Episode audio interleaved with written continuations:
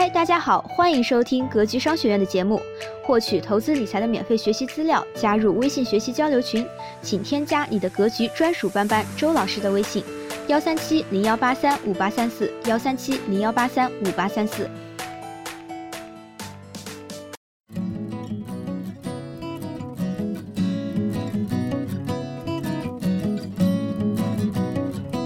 亲爱的各位听众朋友，大家好，欢迎来到格局商学院学习课堂。格局在给大量学员进行投资理财咨询的过程中，发现很多人存在这种观念：想要暴富，必须靠借钱。杠杆融资、信用卡、银行贷款和民间借贷都在满足很多人靠借钱暴富的妄想。过去十年，那些借钱去创业和投资的人不见得有多富有，但是那些放贷的人，银行、银行卡套现却是靠着大众的借钱观念狠狠地赚了一笔。在沪市上市的公司，前五十家最赚钱的公司有一半是银行，另一半是做实业的公司，可见银行多赚钱。史玉柱经历过巨人集团破产，东山再起时，对自己公司的要求就是零负债。他当时对比了中国和美国公司的融资策略。如果美国公司有十个亿现金，第一个想法就是钱不用就存银行；中国企业有十个亿现金，第一个想法就是去贷款四十亿。无论有钱没钱，中国老百姓都想着贷款是最快的赚钱方式。民生银行就靠着给中小企业主的贷款发展壮大。另一方面，现在很多广告都在让年轻人借钱，在我看来就是在害人。有广告告诉年轻人还不起信用卡，用某某软件就能帮他还钱，一成首付买车，大学生分期付款，这都是在让没有太强赚钱能力的年轻人过度消费、透支未来，并且像吸血一样收他们的利息。我一直很好奇，为什么那么多人相信借钱能致富？在二十多年前，中国的经济刚刚开始高速发展，那时候敢于下海经商的人，要么坐牢，要么赚大钱。那些胆小谨慎的，看看他们发达，非常后悔自己没有做生意，导致现在还是一副穷样。于是不断向那些成功人士吸取经验，然后传给其他人。其中一条经验就是要借钱创业或者投资。那时候温州人就像中国的犹太人，他们做生意还是炒房都很赚钱，是很多人学习的对象。他们赚钱的经验很重要的一点就是借钱，说的好听点就叫杠杆和融资。现在回想起来，还有多少人在谈温州人？似乎他们已经销声匿迹了。零八年经济危机出现了很多跳楼事件后，很多人才意识到高杠杆的危险性。我的营销心得一书中，史玉柱提到，不要听一个人在顺境的分享，要听一个人在逆境的总结。失败的教训最值钱。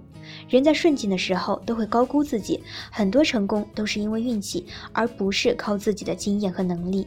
在逆境的时候，反而能够冷静下来，找到解决困难的方法，并且真正总结出值钱的经验教训。借钱投资或者做生意，真的能够快速致富吗？概率论有个概念叫做幸存者偏差，意思是当人们获取信息和经验仅仅来自于那些成功案例，而忽视了那些失败的案例，获得的结果就会远远偏你实际情况。吃了药，某种病好了，就推荐了某个老中医的秘方给他朋友，他不知道已经有一百个人吃了，其他九十九个人根本没效果，也就他一个人运气好。媒体偏爱宣传充满传奇色彩的公司，分析传奇公司如何靠特别的管理方法渡过难关，并且把这些管理方法复制到其他企业。但是他们却不知道，很多和传奇公司用着同样的管理方法的公司，已经倒闭后消失在大众的视野里。传奇公公司只是偶然活了下来。很多人也不知道，百分之八十以上靠着高杠杆赚钱的人，其实已经破产跑路了。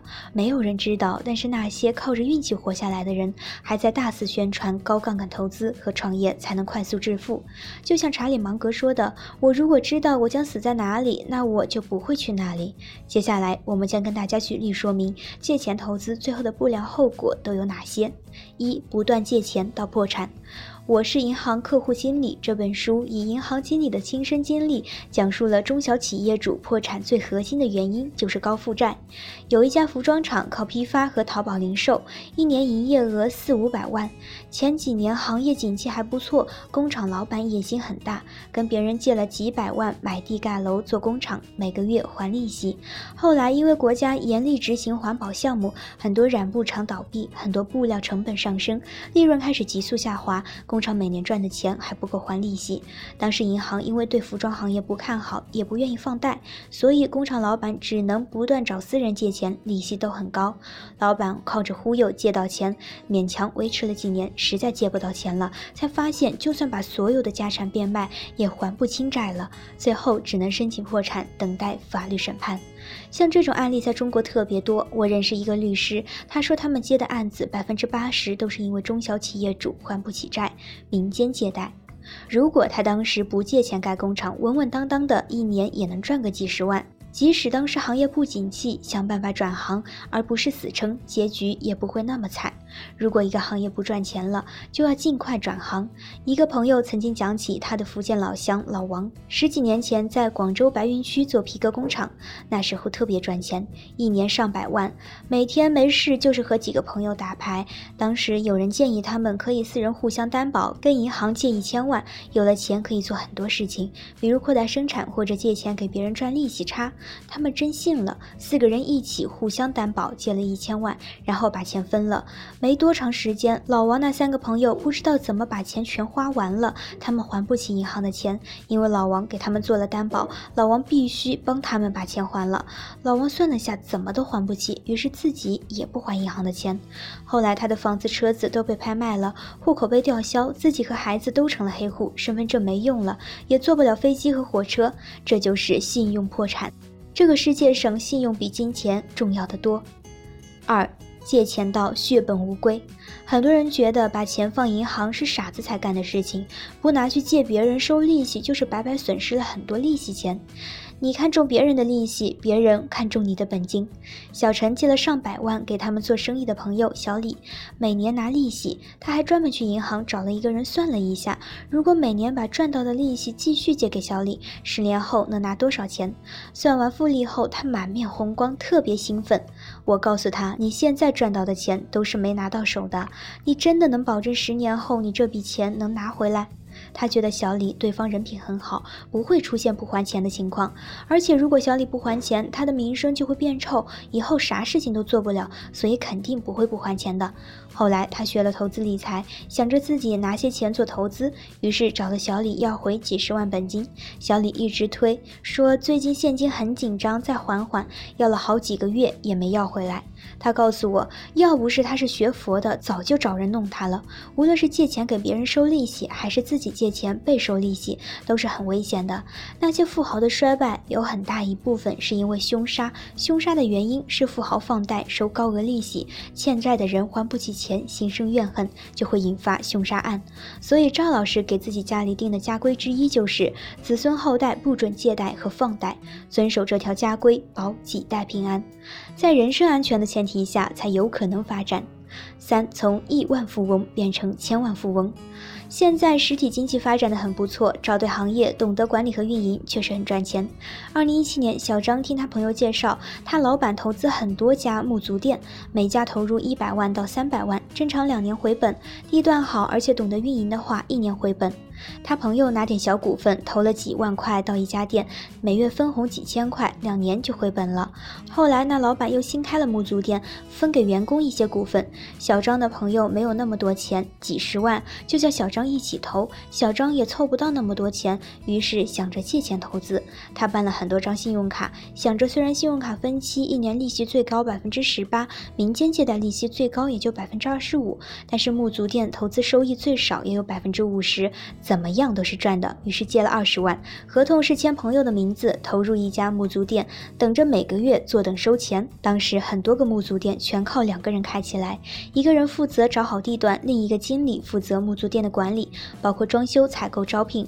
入股的那个新店，因为负责管理的那经理老婆得了癌症，这半年多时间，他带着老婆一直在深圳和广州两地接受治疗，没有心情，也没有时间管店，于是那个木足店一直没有开始营业，也没。开始赚钱，小张投入的钱没有利益，但是每个月还要还高额的贷款利息，以他的工资随时都可能还不起钱，所以他只能不断用信用卡。套现还钱，可能某一天追债公司就找上门了。越没钱越想着冒险，却不考虑冒险的代价能否承受。投资没有百分之百的确定性，有时候百分之一的错误就会让人走入万丈深渊。有位学员，他有个朋友是他们圈子最有钱，他们叫他胡三亿，因为他最能赚钱，所以关于投资方面，所有人都听他的。有一次，胡三亿叫他们一起炒股，说百分百能赚。他自己投了一个亿，还融资借了一个亿。这个学员自己投了一千万，也借了一千万。其他朋友从几百万到上千万都有投，都用了一倍的杠杆，借了一倍的钱，结果他们全部都亏惨了。胡三亿变成了千万富翁，其他的千万富翁变成百万富翁。如果胡三亿只用闲钱投投资，不用上杠杆，顶多也是亏掉一个亿，而不是亏两个亿。侥幸心理和无知总是让人异常勇敢。每次投资，你都要问自己：如果发生最糟糕的情况，你能不能承受？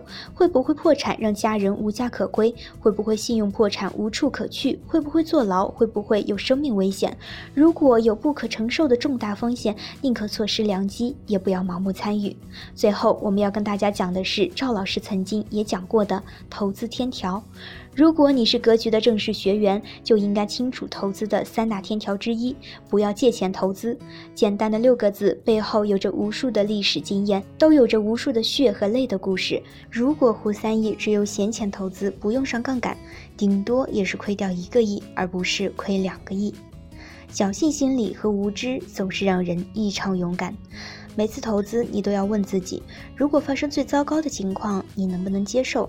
会不会破产，让家人无家可归？会不会信用破产，无处可去？会不会坐牢？会不会有生命危险？如果有不可承受的重大风险，宁可错失良机，也不要盲目参与。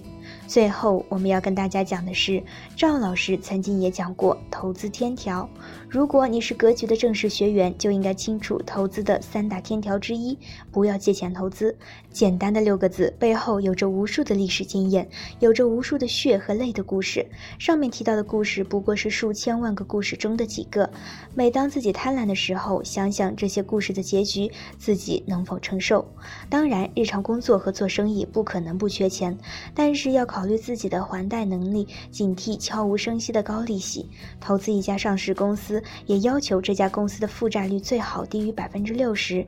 如果负债率高于百分之八十，这家公司随时可能破产。除了金融和地产。我们不是迂腐的保守主义者，我们是懂得避险的价值投资者。在机会到来的时候，也会像鳄鱼一样紧紧抓住机会不放。但是在机会来临之前，我们要懂得避开会造成重大损失的风险，避开所有的风险，剩下的就是遍地黄金。遵守格局天条，确保财务平安。希望今天的分享能给您带来收获。好了，本期的分享就是这些。了解更多系统的投资理财课程，获取免费学习资料，加入微信学习交流群，请添加你的格局专属班主任周老师的微信：幺三七零幺八三五八三四幺三七零幺八三五八三四。咱们下期节目再见。